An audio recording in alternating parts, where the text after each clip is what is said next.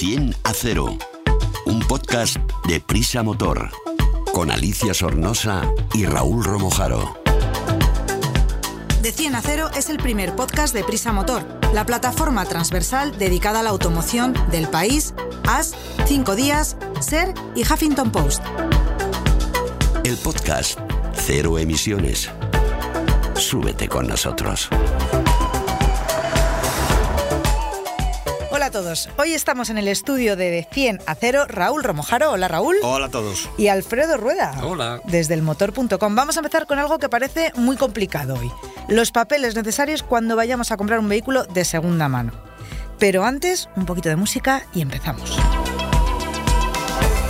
Más que tecnología, más que eficiencia, más que conducción, más que seguridad, más que un podcast de motor. Alfredo, vamos a ponernos en situación. Venga. Imagina que vendo mi coche, ¿no? que es un contrato entre particulares porque se lo vendo pues, a mi vecino del quinto. Estoy segura que algo hay que tener en cuenta de lo que se me va a escapar a mí de ese contrato. Y lo podemos repasar desde el principio para que no se me olvide nada y no me Sí. pase nada raro. Venga, como siempre, bueno, pues eh, cualquier compraventa de, de cualquier bien, pues eh, habría que hacer un contrato entre particulares. Ujú. Y este tiene una serie de características un poco especiales, ¿no? A ser un, a ser un vehículo. Eh, a ver, para empezar, antes de hacer el contrato, mm, yo recomiendo una cosa: eh, pedir un informe eh, de la DGT. Bueno, incluso antes de pedir el informe, yo lo que haría sería dejar los papeles en una gestoría a un, a un profesional y que ellos se encarguen de, de todos los trámites. Pero igual nos porque- meten un palo bien gordo de pasta. no, no, no, no suele ser mucho dinero y al final lo vamos a ahorrar seguramente en tiempo, en desplazamientos y sobre todo en preocupaciones. Pero bueno, si se quiere ahorrar un poquito de dinero y hacerlo por nosotros mismos, eh, lo que te digo, podemos empezar pidiendo un informe de cargas de ese vehículo. Es decir, que no tenga ninguna carga y esté, pues bueno, como un piso libre de cargas y libre de, de historias. Eso lo hacemos. De, esto, perdonad, eh, si Sí. os acordáis, hablamos Hemos hablado de ello. Hace un par de episodios Exacto. del podcast y detallábamos todos Eso los es. tipos de informe que se pueden pedir, para qué sirven. Eso o sea, que es, se puede creo- recurrir a esta información. Yo creo que hablamos de pedirlo en Carfax, Sí. que Carfax o en la DGT. privada, o en la DGT, que Eso se es. puede pedir a través de, del ordenador. eh, En internet, por- sí. exacto, y, y con la matrícula del coche que vamos a comprar, ¿verdad? Simplemente con eso no hace falta pedir nada más. Eso es, de forma presencial o telemática. Vale, pues entonces, una vez que hemos compa- eh, comparado, comprobado, mejor dicho, que el vehículo no tiene cargas, mm, o podemos ir a una gestora, que nos van a cobrar un poquito, has dicho, o como tenemos mucho tiempo algunos, pues como yo, Eso pues es. digo, pues mira, me lo voy a hacer yo. Eso ¿Cómo tiene que ser ese contrato de compra-venta, Alfredo? Bueno, pues este contrato de compraventa, bueno, para empezar, eh, hay un contrato de compraventa que se puede descargar en nuestra web, en el motor.com. Ah, ay, qué bien, mira, mucho qué más fácil. Si no, si lo queremos hacer nosotros, bueno, pues los datos, eh, como cualquier contrato de comprador, de vendedor, los datos del vehículo, Ajá. marca, modelo y matrícula, eh, el precio de compra, que luego eh, hablaremos de este precio, y la fecha. eh, ¿La lo- fecha de qué? La fecha del contrato de compra-venta. ¿Del decir, día que se firma el contrato? Exacto. Uy, tan Pero- importante es eso. No, no, pero es que es mucho más importante que la fecha, la hora a la que se firma Venga, el contrato. sí. Sí. La hora. La hora. Ya la fecha me parece, bueno, sí, hay que decir que, qué días compra el coche, pero la hora, ¿por Eso. qué? ¿Por qué la hora? Pues muy sencillo. Imagínate que el comprador coge el coche y al cabo de un rato le ponen una multa a la media hora. Aunque la transferencia no esté materializada en tráfico, cuando la sanción le llegue al vendedor con el contrato en la mano, podrá alegar que esa infracción no la cometió él porque a esa hora ya estaba transferido ese vehículo. Entonces es muy importante poner la hora de transferencia del vehículo, la hora Porque que se firma ese contrato. La hora de firma del contrato es la que hay que poner en el contrato. Y esa Eso es la es. que vale. Esa es la que vale. A partir de la firma de ese contrato y a partir de esa hora, ese coche pertenece al comprador para todo, para bien y para Y mal. para mal. Para Y darle Es, perdona, para es, por ejemplo, parecido a cuando alquilas un vehículo, un coche de alquiler.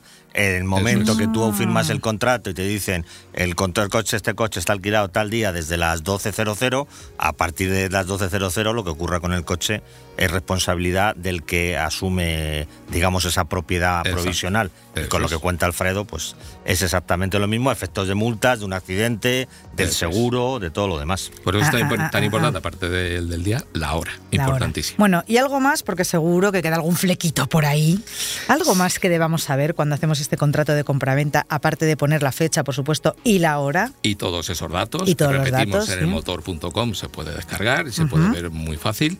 Eh, hay que hacer tres copias eh, firmadas por, por ambos, por comprador y vendedor, en todas las hojas. Bueno, normalmente es una hoja, no tiene por qué irse mucho más, pero bueno, si son dos, firmadas las dos hojas. Tres copias, repetimos, eh, porque una para la DGT, en teoría, una se la queda al vendedor y otra al comprador.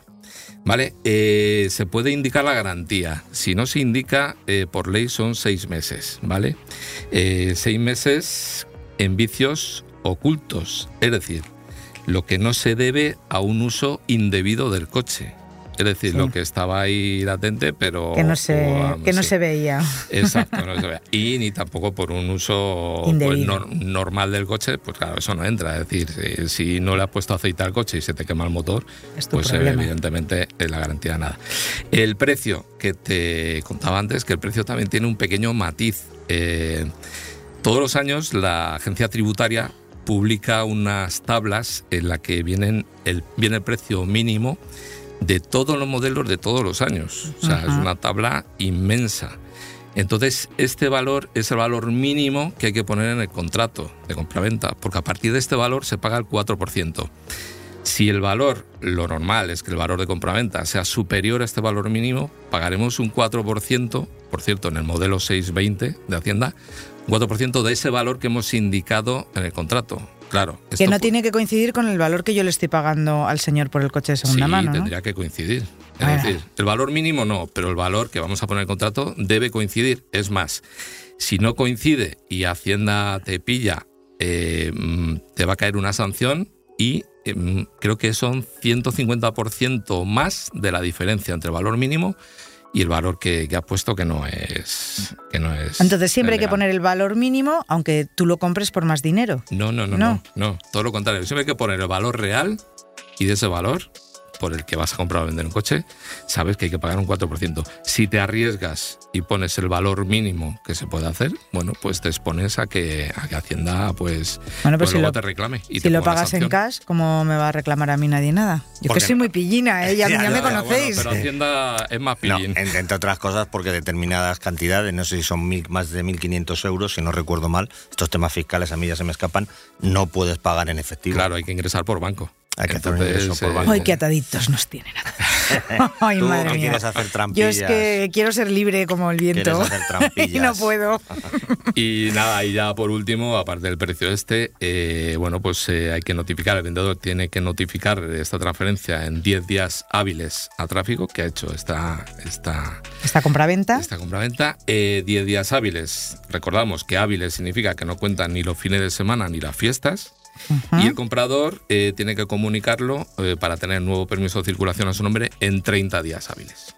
Bueno, que todo esto, si nos lo hacen en una gestoría, no lo tenemos Pues- que hacer nosotros, pues es lo mejor que, que, te decía mejor. al principio, que casi nos quitamos bastantes quebraderos de cabeza. Pero bueno, eh, que lo que tú dices, si tenemos tiempo, pues nos ahorramos un dinerito si vamos nosotros a con, ese, tráfico. con ese dinerito ya ya nos tomamos unas cervecitas o Pues algo. por Sí, suele, suele rondar, depende de las, las comunidades autónomas y las gestorías, pero entre 100 y 150 euros, 200 a lo máximo, 200 ya sería una Mucho. cantidad muy alta, 100, 150 eh, es el- lo que te suele cobrar una gestoría por hacerte todo, todo este papeleo, además tiene la seguridad de que se ha hecho la transferencia. Eso bueno, es. es una cuestión de tiempo, ¿no? Es decir, también si, si lo tienes, oye, puedes dedicarte a, a hacerlo por internet o ir a la delegación de tráfico, pues te lo ahorras, ¿no? Pero hay veces que, que en una operación, hombre, si el coche te ha costado 500 euros, pues igual sí que, No sí que eso compensa. no compensa, ¿no? Pero en una operación de un coche, digamos, normal, de 10, 12, 15, pues eh, quizá no sea un, un gasto excesivo como para estar más tranquilos. Y además, ese mismo día que tú dejas los papeles en la gestoría, la gestoría te emite un, un APC certificado eh, para poder circular hasta que tengas los papeles definitivos.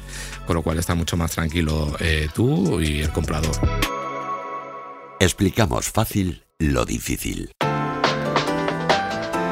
Ahora que estamos hablando de comprar y vender coches, eh, una de las cosas, Raúl, que siempre me preguntan mis amigos por esto de estar haciendo de 100 a 0 es, oye, me pasaba antes con las motos y ahora también con los coches. Oye, ¿qué coche me compro? Que mira, fíjate, es que eh, pues eh, tengo un dinero, he recibido una herencia, me quiero comprar un coche y no sé si un híbrido o un eléctrico o si me compro un deportivo.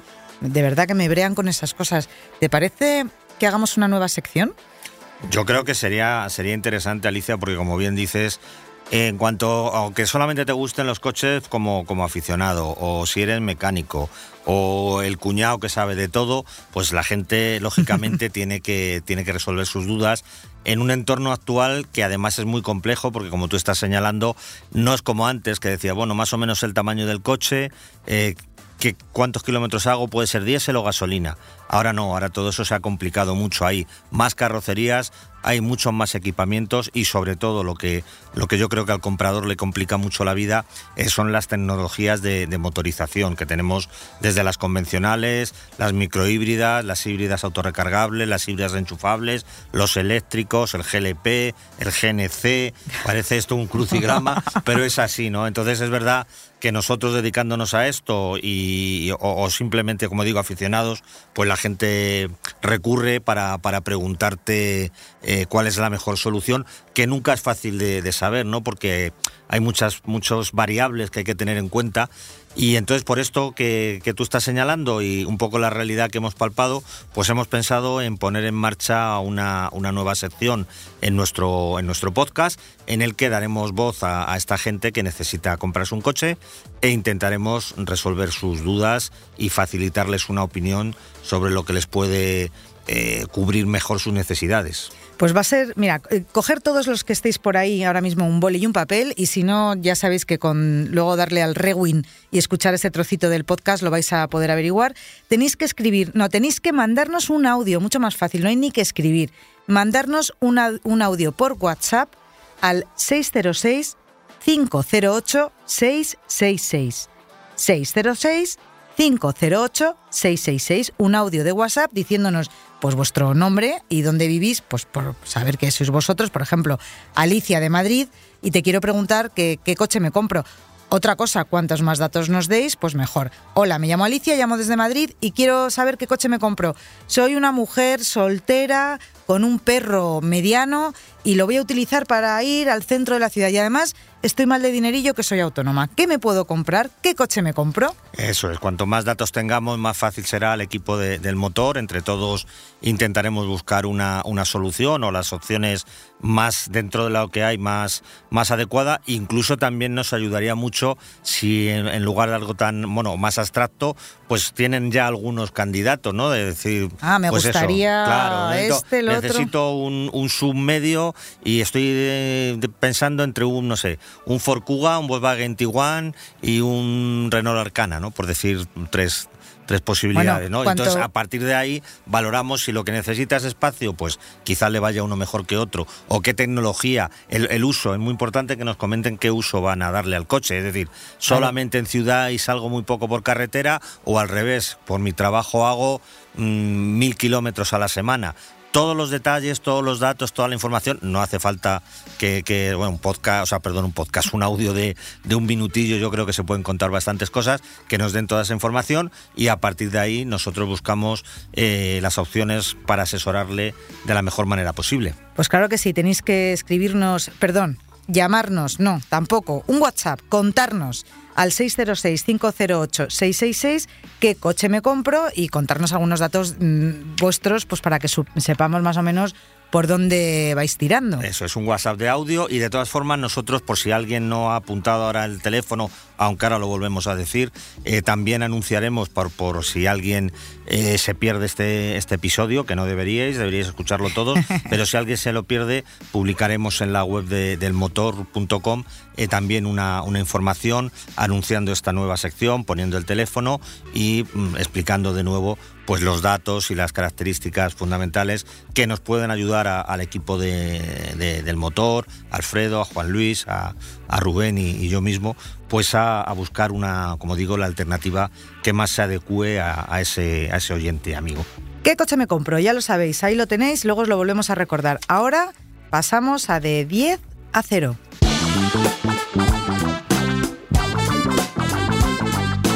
Te analizamos un vehículo en de 10 a 0. Hoy en la prueba de 10 a 0 Raúl nos ha traído un coche versátil y de los más económicos, ¿no? Además, cuando lo vi aquí en, en la redacción me pareció un coche muy chulo. ¿Te acuerdas que lo estuvimos ahí Sí, mirando? Sí, sí. ¿Qué coche es? Pues mira, A es ver, un coche que es verdad que llama, llama la atención para ser de una marca que durante muchos años, aunque yo creo que esto está cambiando, estaba un poco como minusvalorada, ¿no? Que, que parecía que era una marca, es efectivamente una marca de, de la segunda marca del grupo Renault, como es Dacia, pero que ahora mismo sus productos están disfrutando de un éxito tremendo en España y en otros mercados hasta el punto de que algunos de sus modelos eh, de- están siempre entre los más vendidos, los más matriculados en el mercado español. En este caso se trata del Dacia Sandero eh, con en la variante Stepway, que ahora explicaremos cuál es, y el equipamiento se llama Strength Go. ¿Qué de cosas? ¿Qué de cosas tiene? Sí, sí. ¿Y, y qué tipo de vehículo es? Pues es un coche de talante familiar, es práctico, eh, con una buena capacidad y que puede satisfacer las necesidades de muchos usuarios a un precio que creo que es bastante ajustado. Es algo que es común a, a todos los modelos de esta marca, como digo, no nos gusta llamarla low cost porque al final las cosas tienen el precio que tienen y valen lo que valen, pero sí es verdad que son un- una segunda marca del grupo Renault que se caracteriza por no recurrir a la última tecnología para a cambio ofrecer un producto eh, más asequible. ¿Qué caracteriza su diseño y carrocería? Es una carrocería de cinco puertas que tiene una longitud de 4 metros justo, no sé si es un centímetro más, 401 o algo así, pero muy vamos, 4 metros. El, diseño es sencillo, no, es una cosa con, alardes, pero también es verdad que estos nuevos Dacia, sobre todo el frontal, que lo han variado y algunos otros detalles, hace que sean mucho más atractivas que versiones anteriores. Y en el caso concreto de esta versión Stepway, eh, se caracteriza porque tiene un cierto estilo campero, como de, sub, ¿no? Es, en realidad es un coche de turismo, pero tiene unas barras en el techo que le dan un poco ese aire, como digo, aventurero. Y luego también eh, la altura del coche está como 4 centímetros eh, sobrelevada gracias a la suspensión. Es un poquito más alto y refuerza, como digo, ese aspecto de todo camino. ¿Cómo es la habitabilidad interior? Está bien aprovechado este sandero considerando las, las dimensiones, sobre todo lo que se refiere a la altura libre al techo. O sea que en este caso las personas que sean un poco más altas eh, van a caber bien, tanto delante como atrás. El maletero es de 328 litros, que no es demasiado grande, pero si necesitamos más espacio, abatiendo eh, los asientos traseros, supera por, por poco también los 1100 litros, con lo cual ya tenemos una capacidad para en un momento puntual eh, llevar algún objeto, algún La tabla de. Snow nos cabe perfectamente. Mm, ahí. De largo no lo sé cómo Sí, sí. entraría, pero... De largo, pero- de largo. No, pero son 1100 litros lo que, lo que tiene, no, no, no un metro diez. Ah. Aparte que tampoco cabría una tabla de snow, ¿no? Sí, que sí. son muy chiquitinas. Sí, ah, bueno. la mía sí. Ah, de snow, perdón, perdón. Estaba yo pensando... En unos esquís. eh, Estaba pensando yo en el surf, no sé por qué me he ido de la nieve Ah, a la... Será porque ya hace buen tiempo. No, Pues no, una tabla de snow... Sí, sí, una tabla de snow seguro, claro. Sí, bueno, ¿cuál es eh, el equipamiento más destacado? Eh, los acabados y las calidades del Duster son, digamos que, que básico, ¿no? Aunque también suficientes para un buen número de conductores, sobre todo si tenemos en cuenta el dinerito que nos vamos a ahorrar Ah. con esta compra. Eh, no hace falta, además, en el nivel este Strength Go, que como decíamos es el más completo de la gama, no, no se renuncia a, a muchísimos detalles porque tiene algunos tan interesantes como la cámara de visión trasera, la iluminación por LED, los retrovisores calefactados, un climatizador, elevalunas traseros y por supuesto delanteros eléctricos y luego con una conectividad para, para nuestro móvil que admite Android y, y iOS y, Y- Apple. Es con cable en este, en este caso, pero luego también el funcionamiento del audio eh, es por, por Bluetooth. O sea que básicamente lo que casi todos exigimos en estos tiempos a, a un automóvil eh, lo, lo tiene recogido. Sobre todo que las ventanillas traseras sean eléctricas. Sean eléctricas. Por favor. Sí, ¿Qué es sí. eso de la manivela? La Ya- manivela ya eso ya no se olvidado, lleva. Ya se nos ha olvidado. ¿Qué motor lleva este Dacia Sandero? Es el más potente de la gama. Tiene 110 caballos que proceden de un motor de, gasolina de 3 cilindros y 999 centímetros cúbicos. Es decir, es uno de estos motores que están ahora de modas, que se llaman motores eh, motores mm, pequeños, eh, para que sean espartanos en el consumo, pero con una potencia suficiente gracias a la utilización de, de un turbo. ¿no? Está, está turboalimentado. Y lo demás es sencillo, ¿no? El, cambio es manual de, de seis relaciones y la tracción eh, delantera. ¿Cuáles son sus prestaciones y consumo? ¿Es Gastón? No, eh, pues como decíamos, es un motor pequeño de cubicaje, con lo cual en una utilización normal eh, el, gasto es bastante contenido, si no se abusa del motor llevándolo demasiado alto, y el promedio durante la prueba fue de unos 5,5 litros por cada, por cada 100 kilómetros, que es una cifra, y puede ser inferior, ¿eh? incluso si, si se conduce a un ritmo más tranquilo y no se le exige al motor, como decíamos, se puede quedar incluso en torno a los 5 litros. Lo que deduzco es que le has pedido, le has exigido a este Dacia Sandero cómo se comporta por carretera.